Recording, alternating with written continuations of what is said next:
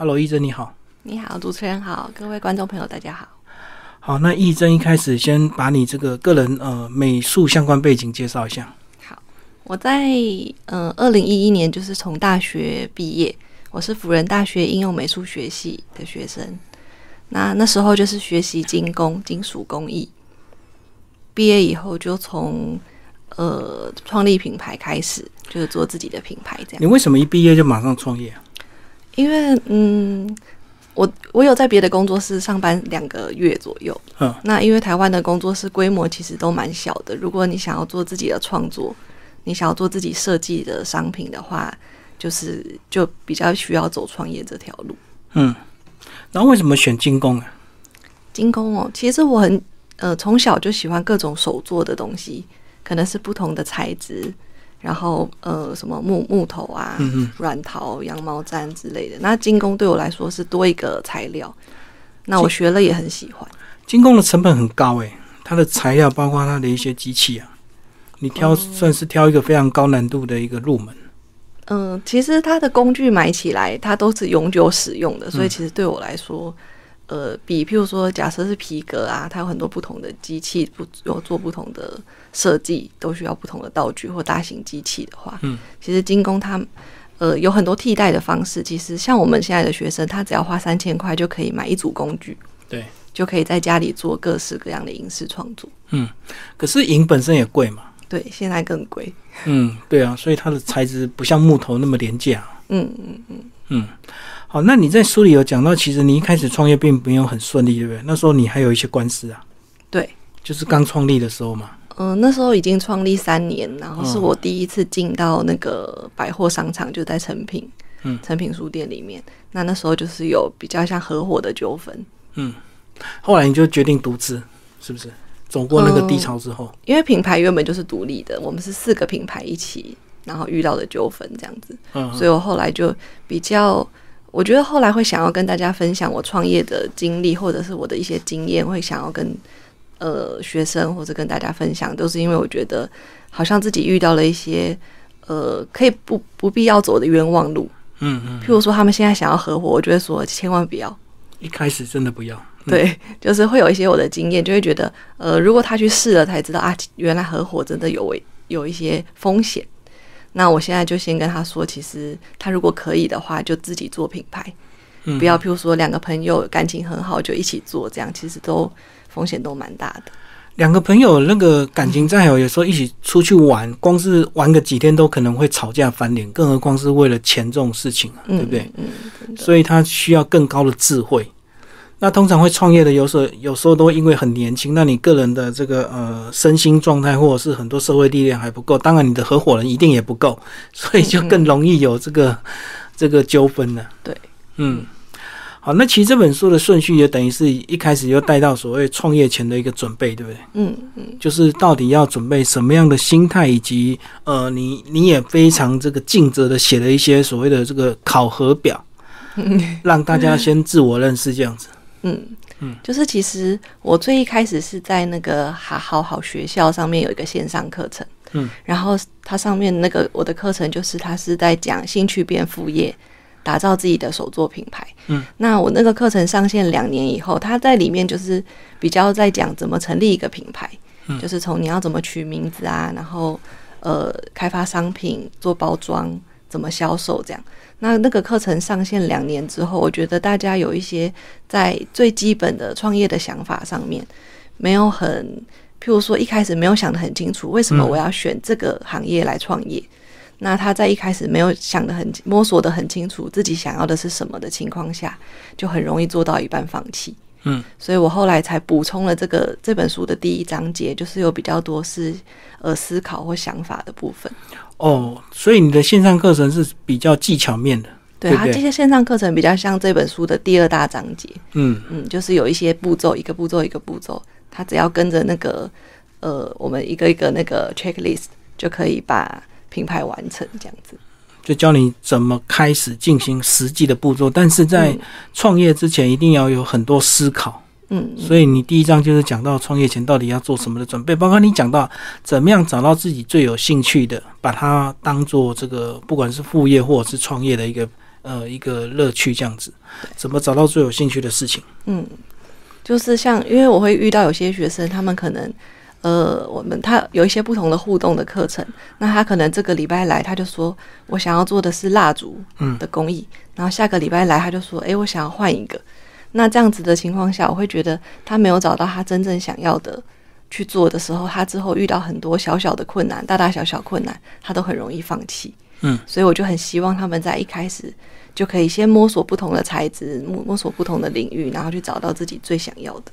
所以一开始不要急着创业，先每一种材质都去尝试一次两次，对不对？像我，我让他们思考的方式是说，如果有人一个月会给你五万元，那你想做什么事情？假如你可以不用工作，做你自己想要做的事情，对，嗯，那这样的思考，他有可能说，呃，其实我最想要的是一直到处去旅行，嗯，他可能甚至不是要做手作相关的，对，那他可以把他喜欢旅行这件事情做成一个他自己的品牌，例如说他是分享，假设像现在很多部落客是写旅游的，嗯，他去分享他的行程，他独家的私藏的景点啊。或者是他特别的旅游方式，譬如说他花很少的钱去旅游，那他在分享这些的过程中，他其实分享有价值的东西，那都可能让这个品牌为他带来收入。所以你的学生本来是要去跟你学手作，想要创业。当你丢出这个思考题的时候，有时候他就会发现，其实他并不是真的喜欢手作，他只是想要赚钱而已。那当你有这个已经有足够每个月基本开销的一个钱的收入的时候，你反而会去做你。真正兴有兴趣的事情，而不反而不是做做手做，对不对？对，你的意思是这样子。对，那如果他发现大家都喜欢旅行、到处玩的话，那他干脆去做旅游部落客，其实更适合他。对，嗯，他就可能不要有一些呃不切实际的想象，例如有些人会觉得。呃，我做蜡烛，好像他就把那个蜡融化，关在模具里面，他就好像是一个很疗愈、很浪漫的一个过程，他就去投入说我要做一个蜡烛香氛的品牌。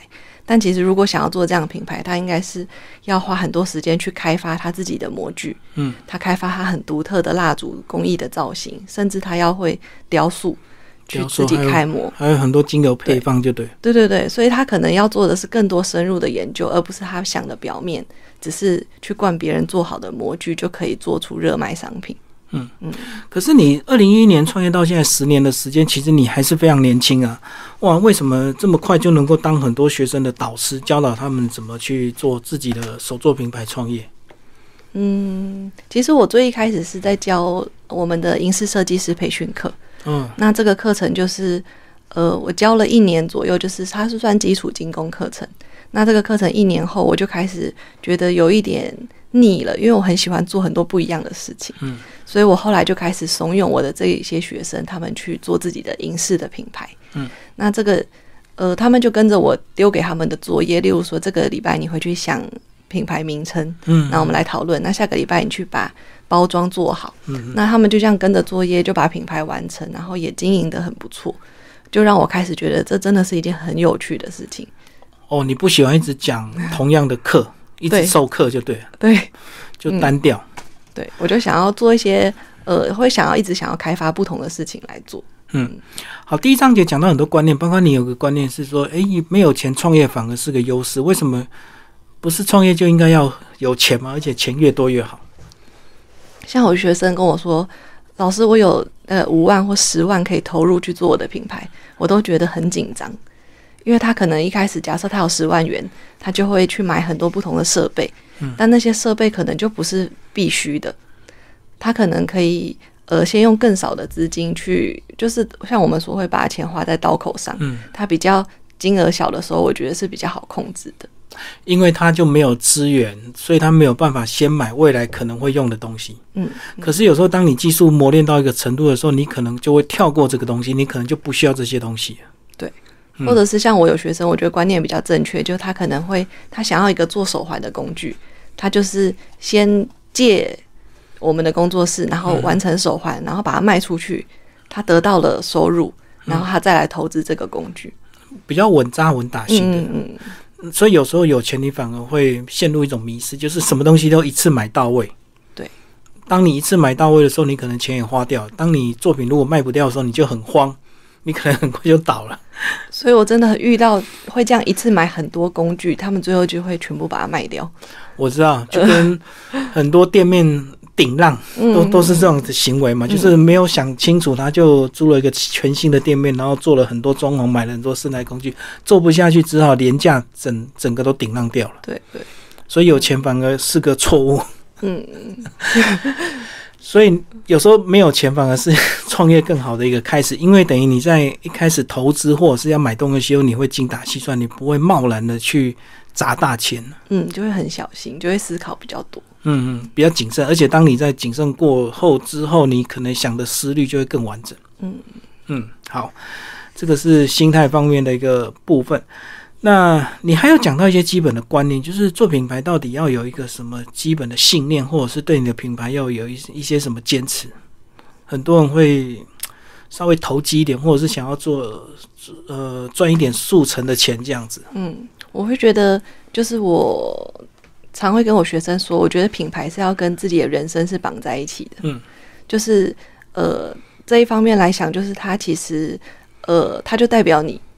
你就代表这个品牌，嗯，所以你不会让这个品牌去做一些不好的事情，就是伤害自己的羽毛这样子。嗯，那这样的情况下，其实呃也比较不容易中途放弃，嗯，因为你不会因为遇到挫折就放弃人生，你会想尽办法再找到下一步该怎么做。所以就是把整个创业的过程变成你人生的一个部分，就对了。嗯嗯。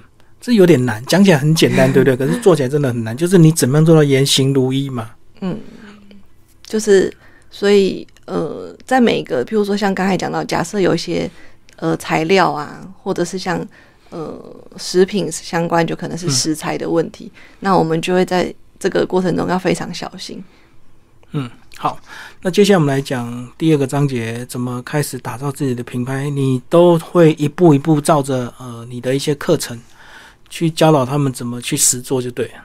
对，就是跟着那个这个每一个作业的步骤，他就可以把他的品牌做起来这样子。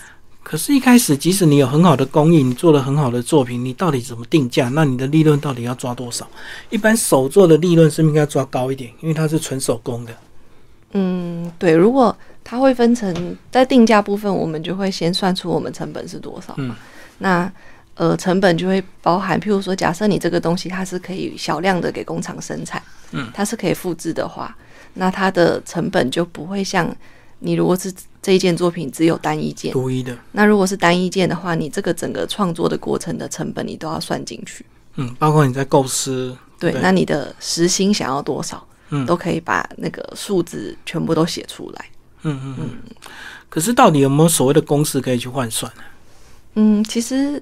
它呃没有真的很明确的公式，但像我们有个参考的话，就是成本乘以四，嗯，乘以四这个数字是一个你可以参考的定价。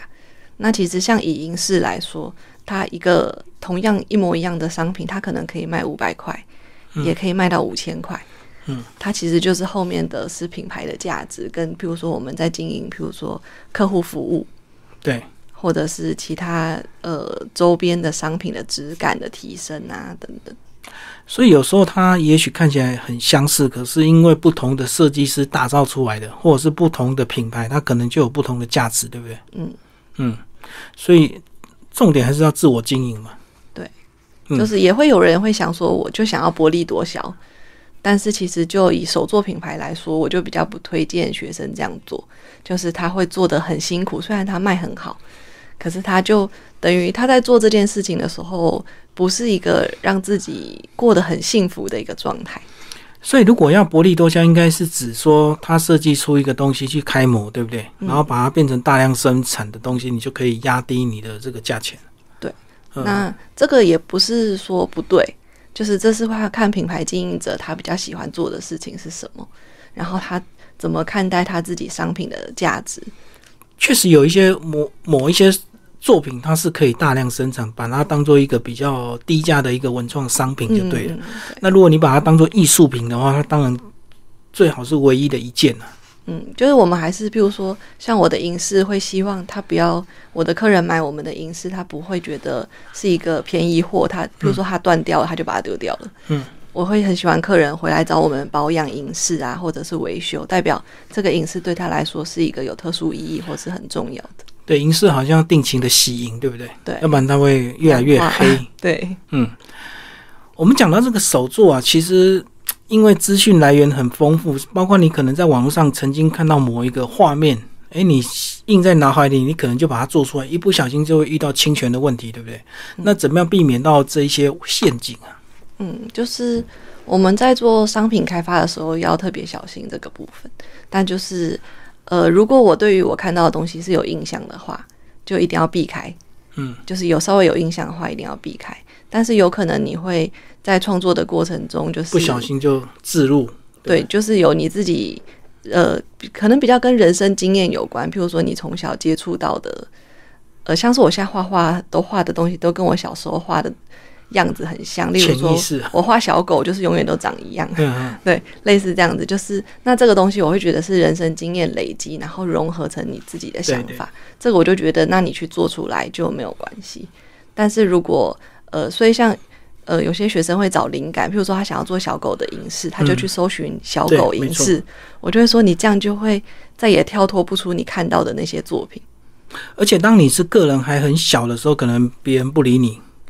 可是当你做做大之后，你的品牌变大之后，是不是就更容易遇到一些侵权的一些甚至法律诉讼这样？嗯，会啊，就是要其实从自己还是小品牌的时候，就要特别小心这个部分。嗯，就会树大招风，对对？越大你就要越小心。对，就是一定，而且是假想自己一定是越做越好的嘛，所以不会想说，反正现在应该很少人看到我，所以我就一开始就要很小心。对对对，嗯先假设你未来会很有名，所以你早期的作品也可能会被人家翻出来，就对。嗯嗯，嗯嗯嗯。所以这样子到底要怎么去避雷啊？就说你里面书中有提到说，假如有侵权疑虑，那就宁愿不要做这样子嘛。对，譬如说像我现假设像我之前在开发一个商品，然后我做到一半之后，就看到另一个品牌推出了类似的主题，他手脚比你快。对，就是我就把那个东西就先放一边了。嗯嗯，因为像我的是我要做的是课程的样品，那他做的是有客人找他做的定制品，所以刚好主题碰在一起的时候，但是我们是呃同行，那我们就会我就会先避开，不要造成别人的疑虑，这样。嗯好，我们刚刚讲的是设计的本体主体，那周边的包括包装啦、一些纸盒啦，包括一些什么呃包装纸这些，怎么连带的整体设计，让你整个品牌更有质感，而不是买现成的，对不对？嗯，像呃现成的，我们还是会用现成的东西去做一些改造。嗯，因为我像我们说一开始只投入一万元去做这件事嘛，嗯，所以如果一开始就定做一些包装盒，把整个质感都做得很高级的话，嗯那你就会有大量的成本是投资在一个你没办法把那些东西卖掉来换钱。对，的资产上面。所以其实像我们一开始的包装盒，可能就是买现成的，嗯但是用很手工的方式，例如说像现在很多人加工就对了。那种蜡封章，嗯，就是去把它做成呃，可以是比较手工的，虽然一开始很费工，就是你会很花时间去做这样的包装，但是它是可以做少量的，而不会需要囤大量的货或资金在那边。哦，透过一些小小的改造就对了，嗯嗯，让你即使是现成的这些包装东西，还是可以透过创意让它看起来是很独特、无唯一的。对对对，嗯，那我们接下来讲这个，即使你有好的产品，到底是要透过实体通路的这个行销，还是透过网络行销？一开始是不是最简单、最容易、成本最低？是不是透过网络是最最开最容易开始的？嗯，大家现在都一定做网络行销，对不过。呃，网络也，譬如说，像我们到一个设计商品的网站上面看影视，就有非常非常多的品牌。所以其实像我们学生，我都推荐他们还是要到像现在很多创意市集，嗯，直接到市集上去面对客人。嗯，那那个呃，在网络上你的品牌很容易淹没在一大堆品牌里面。资讯里面，嗯，那但是在市集里面，你可以直接跟客人面对面，也可以得到客人给的回馈。那其实只要譬如说有固定的在跑市集，其实它的曝光率也是很高。就是跑摊就对了，嗯，就是它是一个文创市集。对，然后它比较可以直接的面对比较正确的客人。嗯，可是文创市集它的单价会不会比网络稍微低一点呢、因为大家可能会用用逛地摊的那种心态去看你的这个文创商品。嗯，现在有比较好，像我刚开始摆摊的时候啊，我们卖银饰，客人听到价格真的都会吓一跳，都是几千块起跳，对不对？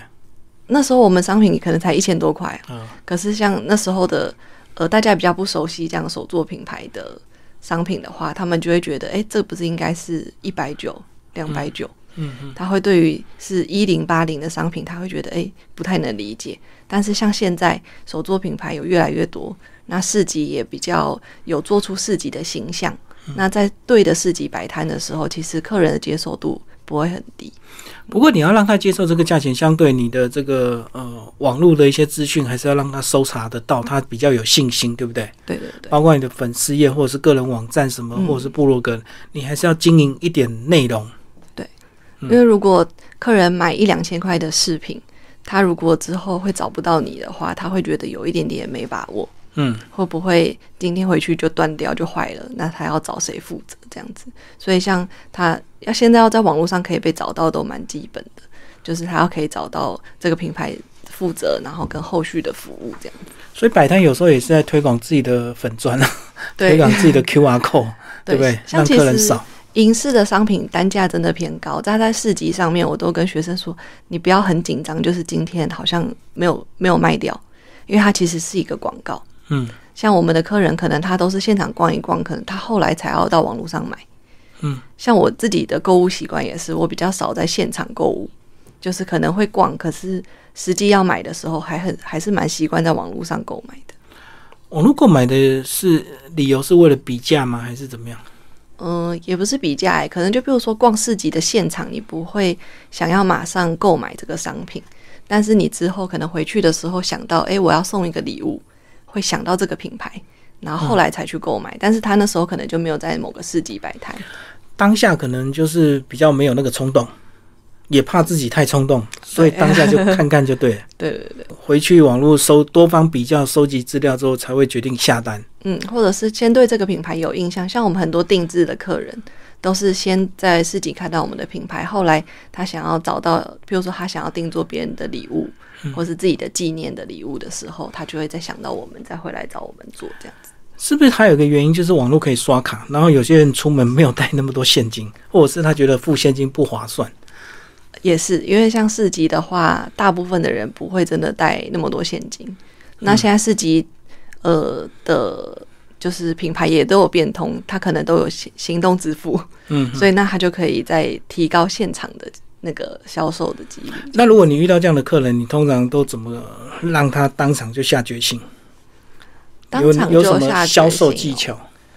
嗯，其实我不是销售很强的人，哦但是就会我会比较希望他是呃真心的很喜欢。哦，嗯，那通常我们因为是像饰品来说，它其实就不是一个必需品，所以对它蛮需要一个理由，譬如说他今天是想要当什么样的用途或什么样的纪念。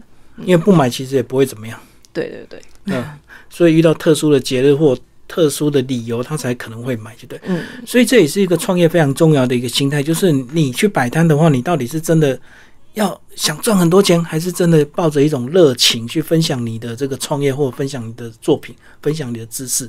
嗯，顾客会感受不一样，对不对？对，就完全不一样。所以像现在不管是做什么样的品牌，也许他提供的是一个服务，或者是他是提供的是他商品，我觉得都是要以分享为出发点。嗯，就是其实不想着我要赚很多很多钱，而是分享。譬如说我的银饰，我真的自己很喜欢。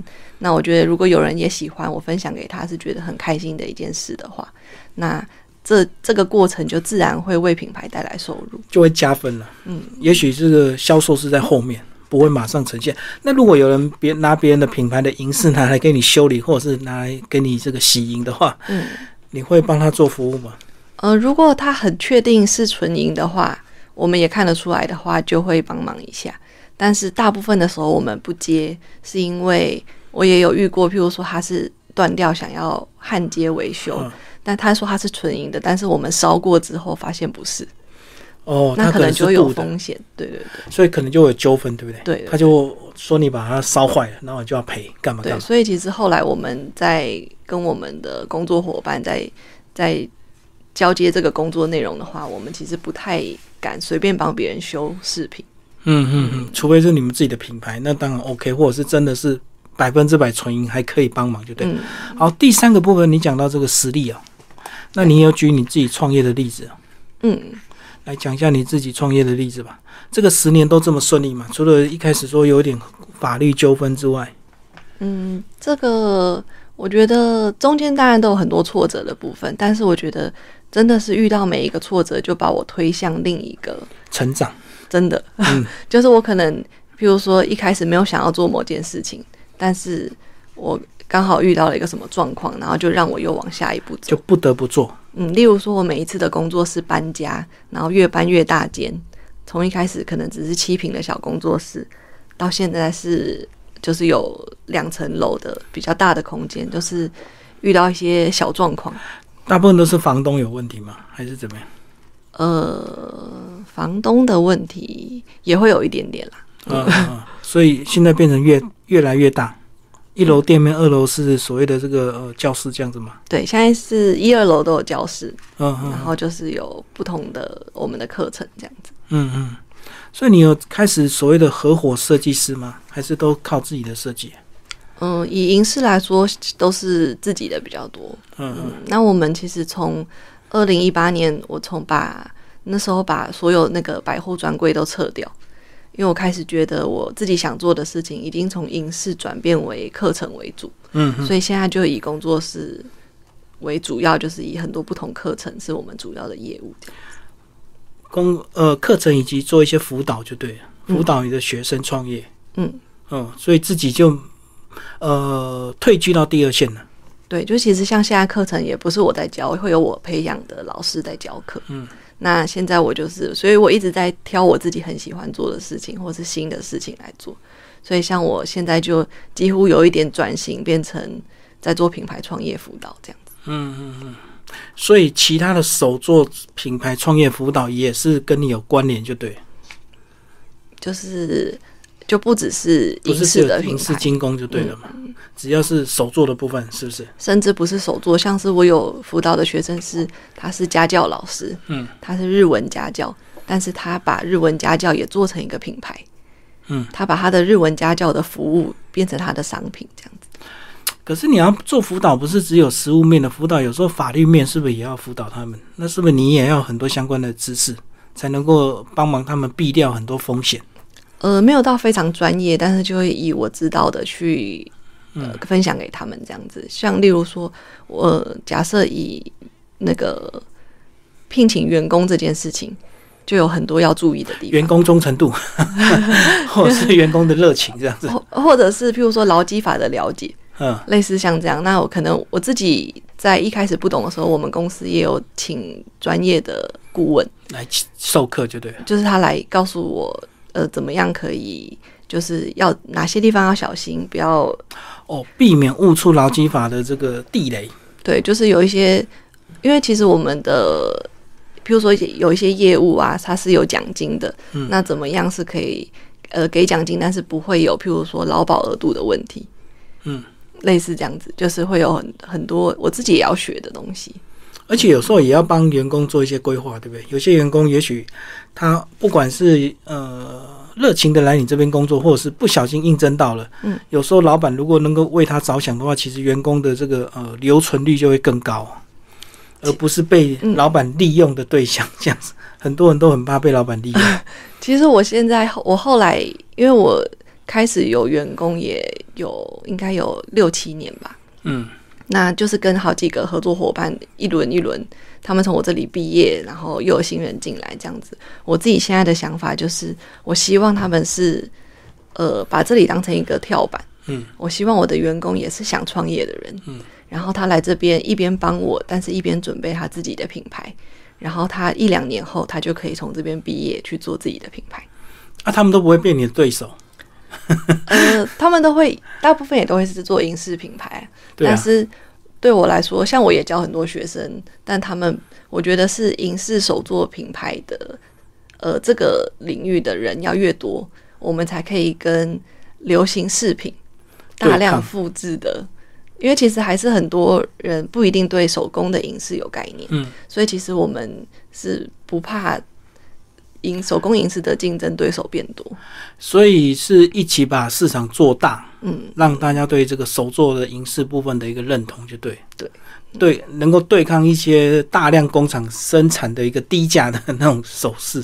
嗯，对，我觉得大家现在也有，譬如说开始重视环保，例如说他不会很轻易的去买他大量便宜的饰品，嗯，像以前可能有不同的饰品很便宜，然后就互相搭配，那你不喜欢了就丢掉。对那现在大家开始比较重视环保，或者是呃，比如说断舍离的概念，他要只买他最想要的东西。嗯，那我觉得这个东西是手工影视的优势，就是未来我们可能比较可以跟大量生产的流行饰品就是抗衡的地方。对，确实有些人喜欢买那种便宜的，然后很好搭，搭完之后不喜欢就丢掉，他也不会觉得浪费。可是其实那种东西，要么就是塑胶，要么就是一些不好的金属，嗯，它才有办法压低这么便宜的一个价钱。但是你乱丢的话，其实又造成另外一种资源的一个浪费，就对。嗯，所以好好买一个有品牌的东西，反而是，诶，也是一个很棒的一个选择。嗯，就是宁愿是不要花很多小钱去买那些，那是累积一个金额。像有些我们的客人会说，我们的银饰他现他很喜欢，可是他现在觉得太贵，他买不起。我就会说，那没关系，慢慢来，等到你呃有存钱，然后在一个很好的时机点，你再买来送给自己。对我来说，那个银饰对它的价值也更大。而且你们好处是你们还有所谓的单次的一个课程，有时候你自己手做银饰那种乐趣，又是超过你直接花钱买，对不对？你们有很多这个一次性的一个课程，几个小时就能够完成一件自己的，不管是戒指、项链什么的，对不对？嗯，大概两个小时就可以做一个完全你自己设计出来的作品。然后那个拿来送礼又更有诚意。嗯，像我们很多是男生自己一个人来报名，嗯，就是要做礼物给女朋友、给女朋友惊喜，就对。对，很用心。不过应该情侣档也蛮多的吧，或夫妻档嗯一起来做。就是它也是一个约会的行程，这样子。嗯嗯嗯，两三个小时完成一件东西，那有没有长期呃比较多次的一个课程？嗯，就是专业课的话，就是我们的影视设计师培训班。哇，嗯那我会取这个名字，就是因为我是比较想要把我自己创立品牌的经验也放在这个课程里面。那比较不像外面的精工课程，它比较是走创作的路线。嗯那我们的课程比较商业化一点，但是就是让他们是有办法，譬如说他自己来做影视，因为通常我们去学一个手手作，都是你可以送给亲朋好友，但是每一个人都拥有你做的作品之后，你就不知道你还要做来干嘛。不知道做给谁就对。对，那我现在就是希望他们可以做出来，他做了，他很享受这个做的过程，那他可以呃再透过销售来得到收入，那他有收入以后就可以再继续投入他想做的这件事。所以如果东西有卖掉，他就一直可以有他的一个收入，可以一直持续创作。嗯嗯，所以辅导这些人，让他们其实也可以。不是只有创作一直放在家里，或者是一直乱送人。其实有时候适当的这个买卖也可以增加自己的收入，觉得也可以让自己的这个创作的一个生命让它拉长一点。